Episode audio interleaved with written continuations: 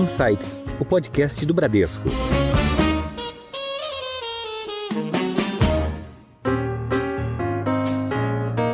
Olá, bem-vindos a mais um episódio do Insights, o seu podcast semanal que provoca um novo jeito de pensar. Eu sou a Priscila Forbes e hoje nós vamos falar sobre os efeitos dos lockdowns na China. Mais de 200 milhões de habitantes e mais de 20 cidades na China entraram em isolamento parcial ou em lockdown restrito. Qual o impacto dessa situação na economia mundial? Falamos de um lockdown na China ao mesmo tempo que estamos lidando ainda com a guerra entre a Rússia e a Ucrânia e também ainda estamos administrando os efeitos da pandemia. Como esses eventos afetam a produção mundial, a China vem crescendo em ritmo acelerado há mais de 20 anos, com exceção de 2020, quando o PIB caiu para 2,2%, mas desde então vem se recuperando. Com o contexto atual, ela já iria crescer menos e agora, com esse rígido lockdown, deverá impactar o crescimento do PIB. Para esclarecer muitas dessas dúvidas que surgem com esses assuntos, estamos hoje com duas presenças aqui já contumazes no Insights, então eu dou as boas-vindas de volta ao Eduardo Bernardes, que é Head de Distribuição Internacional da Bradesco Asset e fica baseado em Hong Kong. Edu, bem-vindos de volta ao Insights. Obrigado, Priscila. É um prazer estar aqui de novo.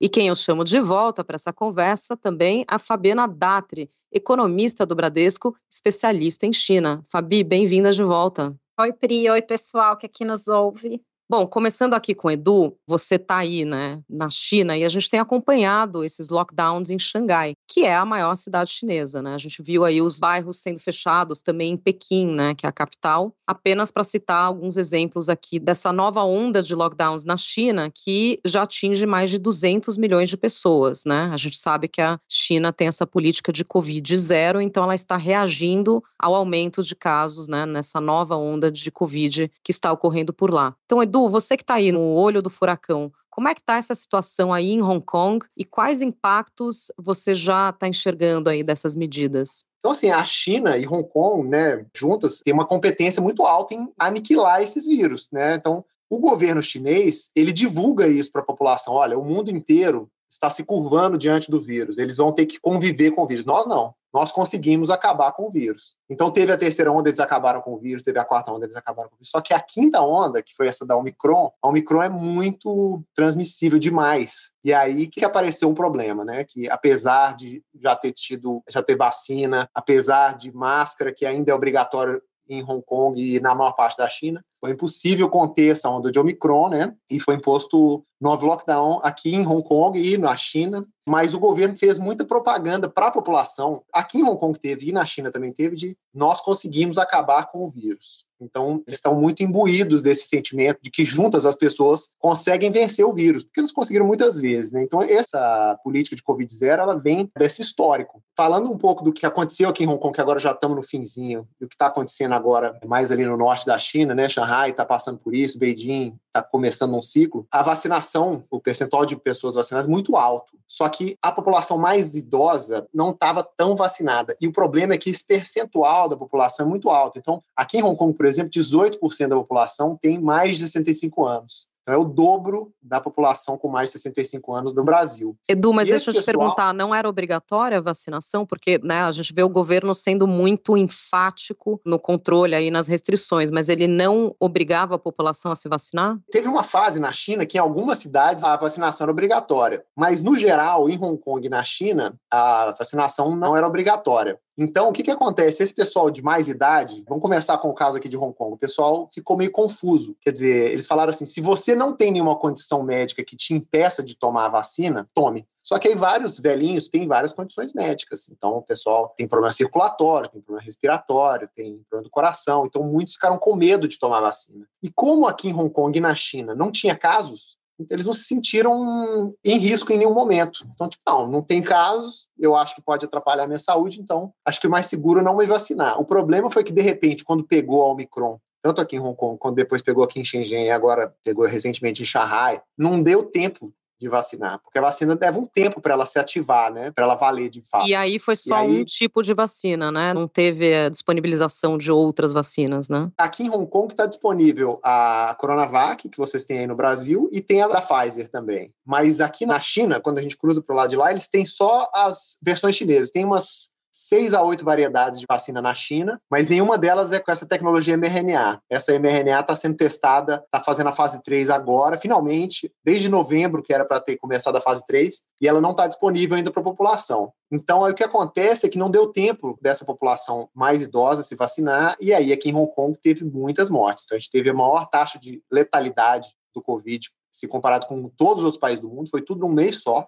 Mas em pessoas mais idosas. Isso, então todas as quase idades, 90, não, mais idosos. Então, quase 90% era acima de 80 anos, né, durante o mês de março e abril, e eram sempre pessoas com comorbidades, né? Então tinha lá uma lista de comorbidades, então era sempre assim, uma pessoa de mais de 80 e com problema circulatório, mais de 80 e demência. Então realmente pegou as pessoas mais frágeis, né? Mas arrasou as pessoas aqui. Se a gente for comparar, a gente está falando do SARS de 2003, o SARS morreram 400 e poucas pessoas. O Covid aqui em Hong Kong, nos últimos dois meses, morreu 8 mil pessoas. Então é... É, é muito mais letal. Né? Não tem como comparar, né? É muito transmissível e muito letal também. Seguindo, né, a sua pergunta de como é que foram as medidas aqui, o governo de Hong Kong não conseguiu legalmente implantar um lockdown. Eles estudaram aqui, falaram em fazer um lockdown no estilo chinês, mas a lei é diferente, né? O Hong Kong tem uma mini constituição e eles não conseguiram encaixar um lockdown aqui. Então, o que eles fizeram foi fazer uma restrição dramática de mobilidade, fecharam o que deu e tentaram sensibilizar a população. Então, assim, olha, não saia de casa a menos que você realmente precise. E isso funcionou. As pessoas saíram muito menos de casa. O problema é que isso impactou demais a economia de Hong Kong, né? que é uma economia baseada em serviços, então teve muita quebradeira de todos os tipos de pequenos negócios, né? Então, bares, restaurantes, cabeleireiro, todos esses pequenos negócios pela cidade foram arrasados aqui. O governo já fez um programa de recuperar esses negócios, mas infelizmente muita gente realmente quebrou. Aí a população de Hong Kong não lidou bem com essas medidas restritivas, porque apesar de todo mundo entender a importância, a gente já está em 2022, então assim, uma coisa é você pedir para o pessoal se sensibilizar em 2020, 2021, 2022, a, a vacina já estava disponível há mais tempo, então muita gente ficou chateada com as medidas, teve muitas manifestações da, das câmaras de comércio internacionais, setor financeiro, os bancos, as construtoras, todo mundo fez carta aberta ao governo de Hong Kong pedindo para não restringir. Isso pra... porque as restrições em Hong Kong ainda foram bem mais brandas do que na China continental, né? A gente vai entrar nesse assunto Sim. também, muito mais restrito ali em Xangai, né? E nas outras cidades da China continental. Claro. Chega ao ponto das pessoas estarem realmente trancadas em casa, né?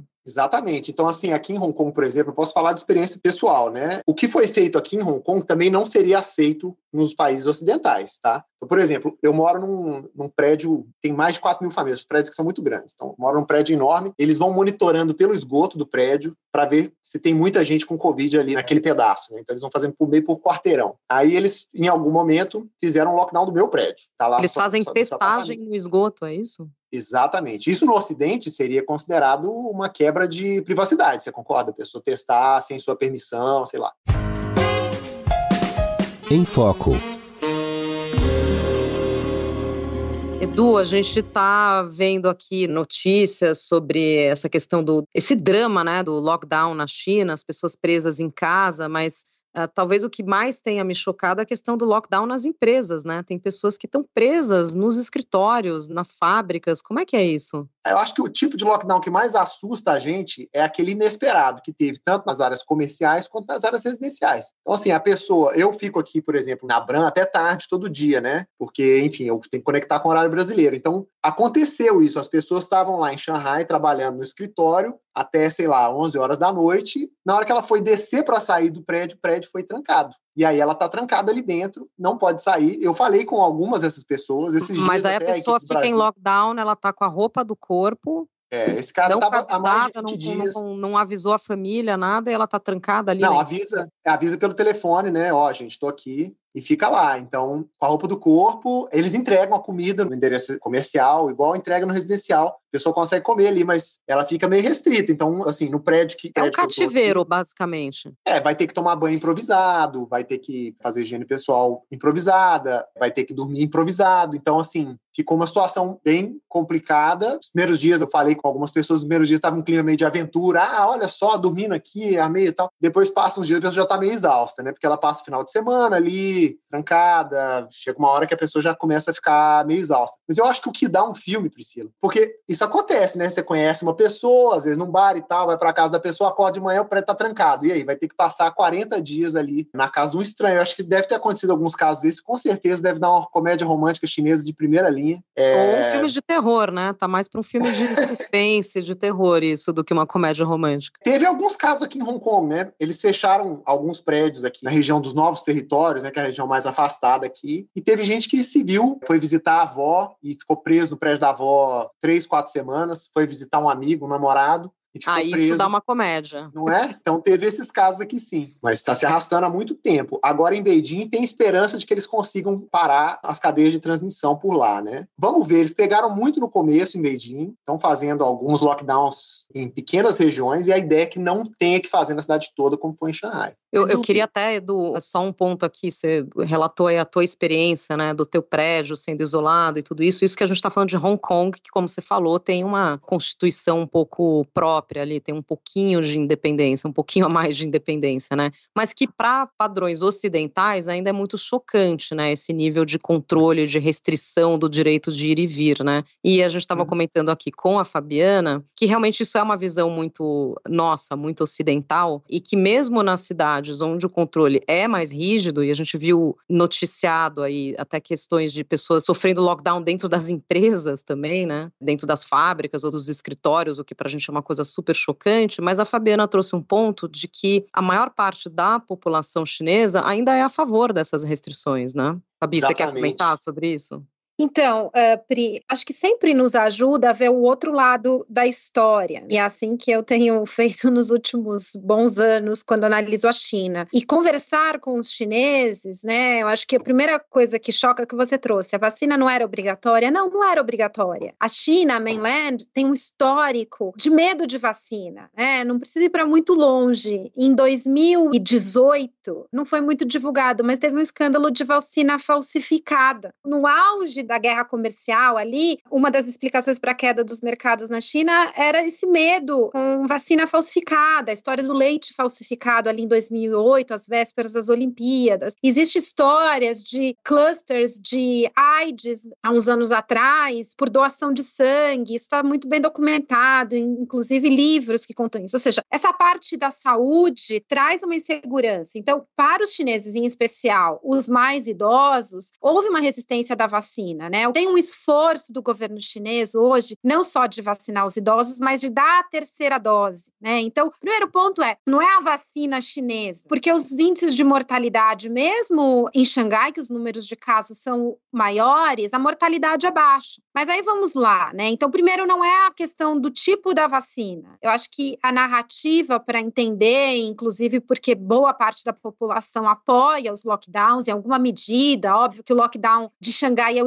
extremo, né? São mais de 40 dias, as pessoas muitas em dificuldade para conseguir acesso a alimentos, para conseguir tá acessar tá faltando os... alimentos, né? Faltando alimento e faltando acesso à saúde para questões não de COVID, né? Então, se você tem um problema, você não consegue o hospital porque o hospital está focado na questão da COVID. Tem essa questão de você retirar a população. Teve lá uma fase em que os pais eram testados positivos, as crianças não, então as crianças ficavam em casa. Como assim a criança fica em casa sozinha? Aí houve uma autorização para que as crianças possam ir para os centros de quarentena. A China não encontrou outro mecanismo de evitar a morte, senão não ter o caso. Né? Então, o Covid zero é para ter morte zero. Não é que o chinês não entende ou não tem uma vacina, não é a vacina, essas outras que nós tivemos acesso aqui no Ocidente, mas a própria vacina chinesa dá conta da morte. Né? As mortes estão muito bem mapeadas. Quase 100% é quem não tomou vacina. Então, não é que a vacina chinesa não dá conta do recado. O que a vacina chinesa, como nenhuma vacina deu conta do recado, é não ter caso. O que a gente aprendeu no Ocidente a conviver é, dado que a vacina evita a morte, então vamos vamos ter casos, né? E casos que... brandos, né? Exato. Então, acho que essa primeira racionalidade de enxergar. Agora, o que eu queria além, né? E eu acho que o Covid zero ele trouxe uma discussão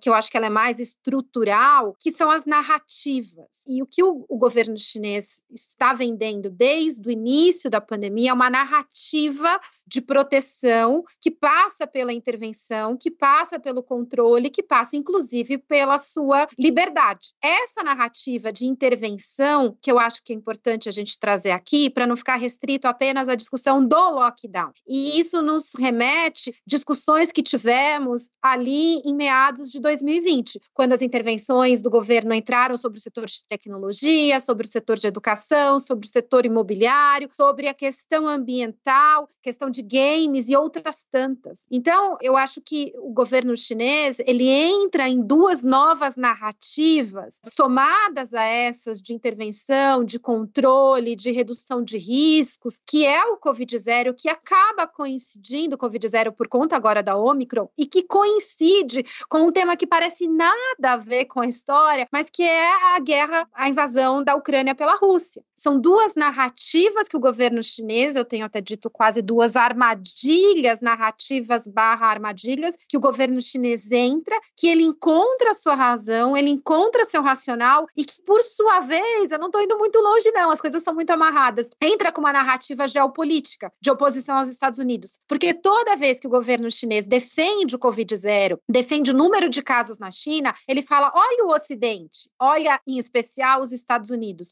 o número de mortes que o Ocidente teve e o número de mortes que a China teve as coisas são muito amarradas e elas, na minha visão, nos levam a um cenário de menos crescimento. Qual a prioridade hoje do governo chinês? São essas narrativas a despeito da desaceleração do crescimento. Em alta.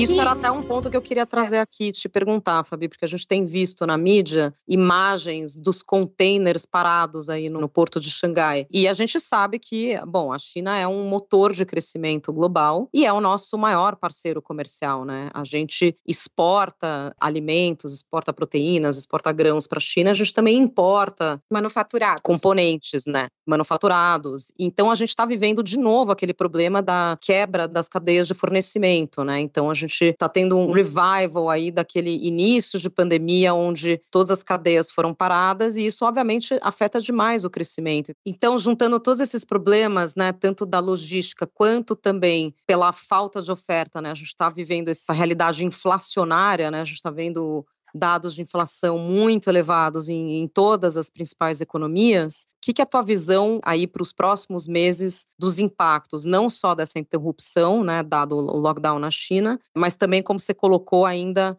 adiciona aí nesse mix a questão da invasão russa na Ucrânia, né?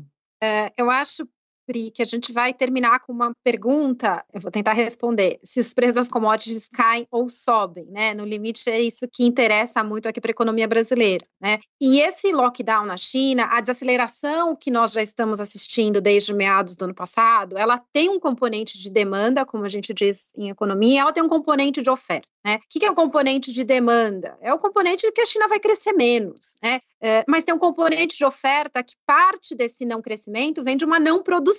Então, o primeiro efeito que os mercados, inclusive, compraram dos lockdowns é a China não consegue produzir e a China não consegue exportar. Então, todos os gargalos logísticos, semicondutores e parari parará, esse problema foi acentuado. É muito interessante notar, contudo, que a hora que você analisa a fila em aquelas imagens, a quantidade de navios ali perto de Xangai, que é o maior maior porto do mundo, ela é uma fila maior para importação. Ou seja, os navios estão chegando, e esse é um alerta, inclusive, para o Brasil, que não só os navios estão chegando e não estão conseguindo desembarcar, mas o processo de quarentena ficou muito apertado, pensando inclusive nas uhum. nossas proteínas e alimentos, em que o, o chinês tem um cuidado de quarentenar a carne congelada, o que faz o processo ficar muito mais moroso. Então, a fila da importação é muito maior do que da exportação. Por quê? Porque parte não está sendo produzido, então não está sendo escoado, e parte não está sendo exportado por Xangai, né? O porto de Ningbo é do lado, do lado é para cima um pouquinho, e ele está no, no, no, pico de, de, de, produção, de circulação, né? O porto não produz, ele faz a logística, né? Então, agora, mais do que o porto, O que é importante também ter em mente é que muita cidade na China está com medo de ter um caso, de ter uma situação como Xangai, em que os casos começam a crescer rapidamente. Então, preventivamente, muitas cidades estão se fechando. O governo, há duas semanas, inclusive, disse não é para fechar se eu não pedir, né? Mas as províncias não querem ser penalizadas. A gente sabe que o governo de Xangai está sendo penalizado nesse momento. Então, onde eu quero chegar? Que o problema não está só no porto, o problema está dentro da China, as filas de caminhões, as quarentenas para você atravessar a fronteira entre uma província e outra. De Xangai, isso é muito evidente. Então, o caminhoneiro fica, às vezes, 15 dias para atravessar a província. Existem fronteiras entre províncias? Tem controle Existe. afandegário, tudo isso? Existe, existe controle dessas províncias. Então, o que acontece é, você para sair da província A para B, se a sua província é Xangai, ninguém quer que você de Xangai entre na sua província. Então, você paga uma penalização, 15 dias dentro do seu ônibus, dependendo da carga, a carga estragou, né? Além de tudo. Então, tem esse problema logístico. Agora, qual a minha leitura? Xangai está às vésperas de reabrir. Já vem a, reabrindo, é um soft opening, algumas regiões já estão abrindo, as coisas vão acontecer. E aí a China é muito boa, a gente já falou isso em outras ocasiões, em estimular a oferta. Então, a produção, na minha visão, vai acelerar. O governo vai fazer um esforço muito grande para voltar à produção e para escoar e para as coisas funcionarem. O que, que a gente vai ficar com um choque de demanda, inclusive porque Pequim não é uma cidade produtiva, uma cidade consumidora. Então, vai ficar esse choque de demanda negativo. O PIB do segundo trimestre da China vai ser muito fraco. A minha visão é que a gente vai ter um momento mais favorável de produção, de escoamento, vai melhorar a questão do gargalo, mas é importante, Brasil como produtor de commodities, pensando em, em preços de ativos aqui no Brasil, pensando em real, pensando em bolsa, vai ficar o choque de demanda e esse choque é negativo. É menos crescimento da China, não só no curto prazo, mas estruturalmente. Então, talvez a gente esteja numa janela positiva dependendo de quando os nossos ouvintes acessarem o nosso podcast, é uma janela positiva, mas que não é duradoura, né? Então, só tentando trazer a provocação do outro lado, porque você trouxe a questão da oferta, mas tem uma questão de demanda, tem uma questão do consumo, a confiança, a população, e eu não digo só a pessoa física, as empresas, os pequenos empresários ficam ressabiados. Não vai ter fechamento de novo, e a política Covid-0 não foi abandonada, ela é reforçada. Então, nada impede impede que outros fechamentos aconteçam e cada vez mais preventivos. Então, você olha os casos absolutos e fala: é isso, só, só isso mesmo? É, é, Pequim conseguia, outro dia, você um relatório que era assim, paciente 130, paciente 131, paciente é, são 132. poucos casos, né? Parece, olhando de fora, parece uma reação exagerada a poucos casos, né? Mas isso é a política Covid-0. É é isso. Aqui é assim também. Vai medindo um por um. O paciente 131 está no prédio tal. Você consegue ver um mapa de onde está todo mundo que tem Covid em Hong Kong. E também na China. Você consegue ver um mapa, tipo, ah, vou evitar esse pedaço aqui que tem muitos prédios com gente com Covid. É tudo mapeado. É impressionante isso. a... Mas só para encerrar aqui o capítulo eh, econômico, Fabi, queria entender para nossa balança comercial, falando aqui de exportações de produtos brasileiros para a China, não vai ter muito impacto, então isso será normalizado. Eh, Xangai está saindo de lockdown, eventualmente o que está parado no, no, no, porto vai ser desembarcado, vai ser escoado, não deve nos impactar muito negativamente, falando de Brasil? Eu tenho mais cautela, tá, Pri? Porque pode ser que a quantidade seja regularizada, mas se o nosso cenário estiver certo, em, em, que a China desacelera e os preços das commodities começam a cair, a gente pode ter um ajuste via preço. Né? Então, olhar hoje, por exemplo, o preço do minério de ferro, dá para esperar uma queda. Como a gente surfou um momento de preços de commodities muito elevados, é natural, não só pela China, mas por um movimento de desaceleração da economia mundial, esses preços cederem ao longo do segundo semestre. Está difícil, né? Está duradouro esse choque de preço de commodities, mas esse é o cuidado, o alerta, a cautela que a gente tem que ter pensando nas nossas exportações, né? Pensando no efeito de commodities. Do lado das importações, a gente também espera que os preços dos bens industriais comecem a ceder, né? Seja pela normalização das cadeias produtivas, seja pelo movimento de mudança de bens para serviços, né? Eu acho que a economia mundial está aguardando essa normalização do consumo de bens, que foi decorrente da pandemia, dos fechamentos, das quarentenas, e a exemplo aqui do Brasil, mas não precisa ser só no Brasil, a Ásia, a Europa, os Estados Unidos, nesse processo de reabertura, porque porque a China é a que tem Covid zero, os demais asiáticos já estão optando por reabrir mesmo com casos de Covid. A queda das máscaras, eu digo, ela faz uh, você querer ir para o restaurante, para os shows, para o entretenimento, e aí, por definição, você tem menos tempo e menos dinheiro para consumir bem, né? Então, nesse processo de sair de bens para serviços, não só a China vai exportar menos, esse é um alerta, mas a gente vai importar menos. E aí os preços devem ceder. Isso é o que o mundo inflacionário mais deseja, uma normalização tanto dos preços de commodities como dos preços industriais e para terminar, não é à toa que os bancos centrais no mundo estão subindo juros, né, para frear essa demanda e finalmente a inflação voltar para patamares mais normais do pré-pandemia.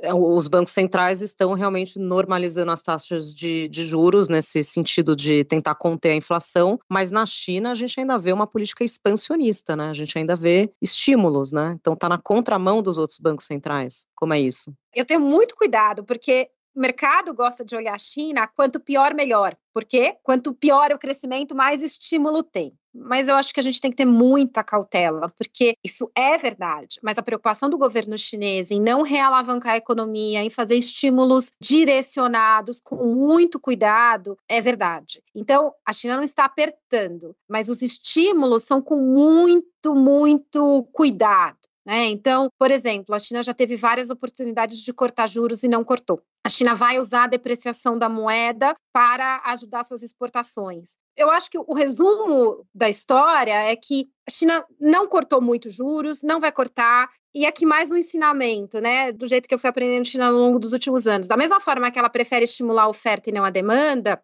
que ela é muito melhor do lado da oferta e da demanda, a China pensa muito mais em quantidade do que preço. Né? Então, quando o mundo cortou a taxa de juros, a China não mexeu na taxa de juros ali no auge da pandemia, ela aumentou a oferta de crédito. E isso ela não está alterando. Né? Então, é verdade que ela não está apertando, é verdade que ela não está subindo, mas é verdade também que ela não reduziu, e é verdade que esse talvez não seja o melhor canal de transmissão do estímulo. Né? Resumo, resumo, resumo de tudo é que a China vem sinalizando suporte à economia, vem demonstrando incômodo com a desaceleração, mas na minha visão, o que ela anunciou até agora é muito modesto perto da desaceleração. E aí, a pergunta, talvez você me faça, já vou adiantar, e a meta de crescimento de 5,5%? Dá para Exatamente, atingir? como é que ela chega nessa meta? Essa era a minha próxima dúvida. Eu acho que a mensagem subliminar é: vou alcançar essa meta. Eu tive um choque que foi a pandemia, como foi em 2020. Eu vou fazer o máximo para chegar até lá.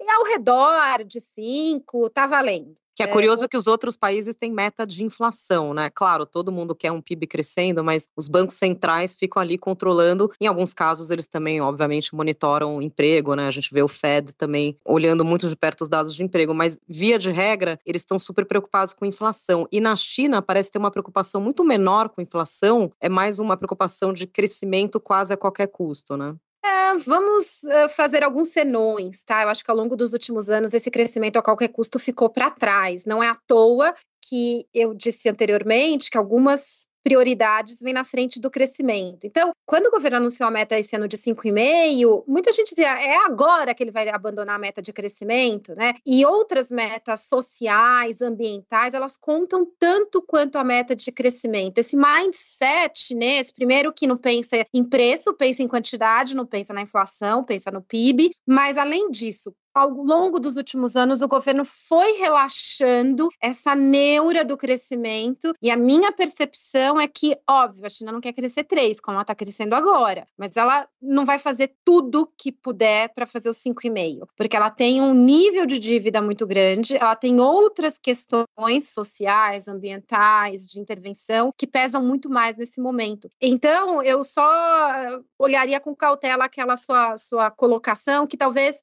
a China esteja mudando e essa mudança estrutural é bem importante para a gente ter em mente. Não é um crescimento a qualquer custo, é um crescimento via oferta, não demanda, e eu tenho outras prioridades além do crescimento, enquanto não bate em emprego, enquanto não bate no incômodo social. Né? Eu acho que por isso que é tudo muito cirúrgico, não é a qualquer custo Muito bom. E já que a gente falou tanto aqui dessas interrupções de fornecimento, Edu, você que está aí, a gente tem visto esse, esse problema da, da, falta de alimentos, né? Depois de vários dias em, em, lockdown, a população sofrendo aí com falta de alimentos. Como é que o, o governo auxilia? Tem, tem subsídios ou ele próprio tem fornecimento? Como é que ele está lidando aí com essa questão tão premente, né? De uma coisa, uma necessidade tão básica quanto falta de alimentos? Não, claro. Durante os lockdowns, o governo assume o papel de ajudar no abastecimento das famílias. Né? Então, a gente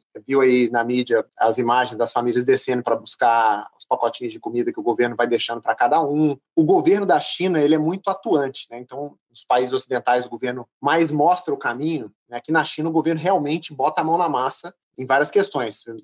Às vezes isso é bom, às vezes não é tão bom. Mas o governo da China ele é muito precavido. Então, a China tem mais de 20% da população global e só tem 7% da área cultivável. Então, a China, para fazer frente às demandas necessárias durante os lockdowns, mas também em, em situações em geral, para não se ver numa situação de fragilidade de negociação com os Estados Unidos ou com outros provedores, eles fazem estoques de, de produtos que eles julgam estratégicos, né? Então, eles não divulgam o tamanho dessas reservas, não divulgam quais produtos são, mas existem estimativas, principalmente do Departamento de Agricultura dos Estados Unidos, que é muito crítico a essas reservas, inclusive. Dentro das estimativas deles, a China tem 69% das reservas de milho do mundo, 60% das reservas de arroz do mundo, 51% das reservas de trigo e, de acordo também com o Departamento de Agricultura dos Estados Unidos, essas reservas estão em máxima histórica. E aí, dentro desse contexto da pandemia, quando começou esse medo de que pudesse haver um lockdown amplo em Beijing,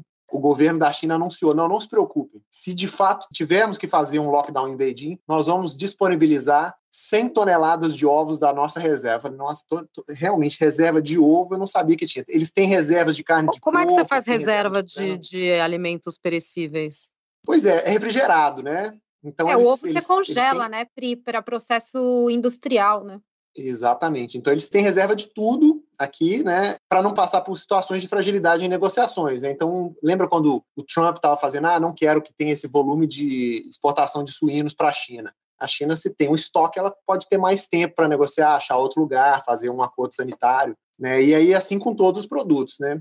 Então, no caso do Brasil, o que, o que a gente sabe aqui, é, muito porque tem algumas empresas brasileiras com presença aqui, né? A gente sabe que eles formam muito estoque de soja brasileira e de proteína animal brasileira. Então, esses são os principais produtos que entram nesse estoque estratégico deles. Mas para manter tudo isso congelado, haja energia também, né? Isso consome bastante energia, né? Exatamente. Outra discussão que teve durante esses lockdowns, né? Não, não, sei se vocês foram, acho que provavelmente o pessoal no Brasil acompanha muito pouco, né? Mas é o tanto que as pessoas foram ficando chateadas à medida em que os alimentos não chegavam. Tem muita gente do Ocidente que viu essas notícias, né? Se perguntou, mas não era mais fácil o governo mandar um monte de comida enlatada para todo mundo e pronto? E aí a, a resposta não óbvia para quem não conhece o povo chinês é: o chinês não come comida enlatada. O chinês quer comida fresca. Então, as pessoas aqui em Hong Kong e na China, elas vão ao mercado todo dia comprar vegetais frescos, carne fresca, eles têm essa coisa. Então, todo dia o governo tem que deixar uma sacolinha para eles lá com todos os vegetais fresquinhos, todo peixe fresquinho, carne, tudo direitinho, porque eles não comem comida enlatada, não é, não faz parte da cultura aqui. Então, Mas num prédio como o seu, Edu, com 4 mil famílias, como é que é essa entrega? É quase uma feira, assim, como é que... Como é, é que, é que no meu caso foi só uma noite, né? É, no meu caso foi só uma noite que eles param tudo, é justamente na hora que todo mundo chega do trabalho, que eles gostam de fazer, né? E aí você fica preso ali, aí uma noite todo mundo tem. Mas na China, quando eles fazem, dura uma semana, duas. Ou teve residências aqui em Hong Kong que ficaram 20 dias trancados, né? E aí o governo faz o abastecimento, vem um caminhão de abastecimento do governo e traz uma sacolinha para cada família. Voltou o clube é. de compras, né? Aquela foi, compra foi, em massa. É, foi quebra de logística total. Então, assim, a pessoa que está em lockdown, ela não consegue estar tá trabalhando para entregar comida. A pessoa que está em lockdown não consegue abrir a lojinha, não consegue receber. Então, o que aconteceu foi foi que quando teve o lockdown, a fase mais dura do lockdown de Shanghai, que já está passando agora. Então não tinha. Ou o governo te entrega ou você fica sem. E aí realmente começou a ter esses escambos, né? No caso que você mencionou, o café não corre o risco, porque os chineses não tomam café. Ah, eles Mas, tomam chá, é... né? Talvez fosse chá, chá. Eu, eu, que tenha pensado. Não, o prédio de eles... gringo, né? É, mas no prédio gringo, mas no, mas são poucos. Aí, aí, mas o que acontece é, é escambo. Então, a questão das preferências pessoais. Ah, recebi a selga, não gosto da selga, troco por maçã. Ah, recebi repolho, não gosto de repolho, troco por cenoura, sei lá. Então, eles foram fazendo isso, mas é assim, de novo, como, como era feito muito baseado nas refeições, nos horários, gente, é muita gente, então tinha quebra tinha problema. Então, ah, todo mundo está esperando o almoço, está atrasado, faz duas horas, a pessoa começa a entrar em parafuso ali, não tem o que comer. Então começa, ah, não, vamos fazer o seguinte: você traz aqui um aqui em casa e depois de noite eu levo para você um outro. Então começou a ter esses. As pessoas é, começam a se organizar banco, e se ajudar, né? É, um banco de alimentos. É, um, começou a ter isso dentro dos prédios, mas assim, é, isso que a gente está falando, né? O, o, o, chinês ele é muito respeitoso dos, dos mais velhos, né? A palavra para velho em chinês é lao, ela serve como velho e serve como sábio também, né? Então, por exemplo, a palavra para estrangeiro em chinês é Lawai. Lawai é o sábio de fora. Esse Lao é o mesmo Lao de velho. É, então, assim, quando teve, esses lockdowns, quando começou em Shanghai, tava uma sensação, porque na China, e na Ásia como um todo, mas muito na China, tem muita sensação de temos que fazer pelo coletivo, mesmo que isso custe ao indivíduo. Isso é muito forte. Aí, nos primeiros dias do, do, do lockdown, essas pessoas que ficam vestidas com esse hazmat suit, nessa né, roupa branca, lá na China eles apelidaram eles de Dabai, que é cara grandão de branco. Então tinha um bom movimento positivo com os dabais. Assim, os caras vinham para trazer as comidinhas, para medir a temperatura. Aí eles pediam para o filho fazer uma dancinha para os dabais. Aí os dabais até começaram a pedir: olha, gente, a gente está muito ocupado, é muito legal, mas não precisa fazer dancinha, não. Não precisa. Ah, trouxe aqui um, um bolinho. Viralizou no TikTok. tive um, teve um super feel good assim, com os dabais. Aí as semanas foram passando e os atritos foram acontecendo. E aí, à medida em que as pessoas foram começando a ficar já perdeu o emprego, né? Tem emprego que é baseado em serviço que não dá para fazer sentado em casa. então muita gente começou a ficar ali angustiada e tal, e aí começou a ter um backlash com esses dabais aí também, né? Atrasou a comida, a culpa é do dabai.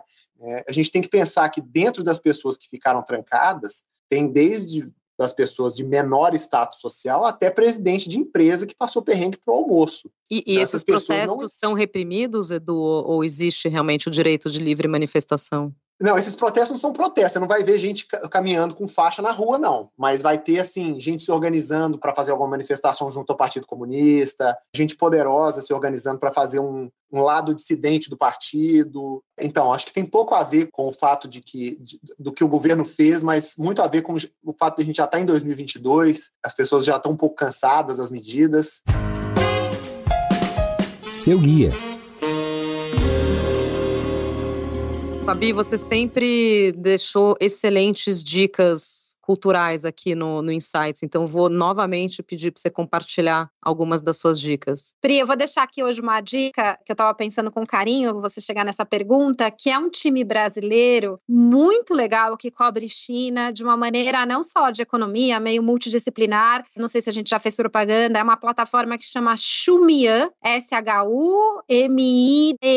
tá? Xumian é uma turma de brasileiros que estudou, está estudando na China, tem uma newsletter, tem podcast, dá para apoiar, crowdfunding, ajudem eles. É uma turma super qualificada, multidisciplinar e que ajuda muito. Essa newsletter semanal vale a pena assinar para ter noção. Tem dica de música, coisas que talvez a gente nunca tinha imaginado achar, eles acham para gente. Então fica aí a dica, Xumian, a plataforma para vocês seguirem e que eu apoio bastante.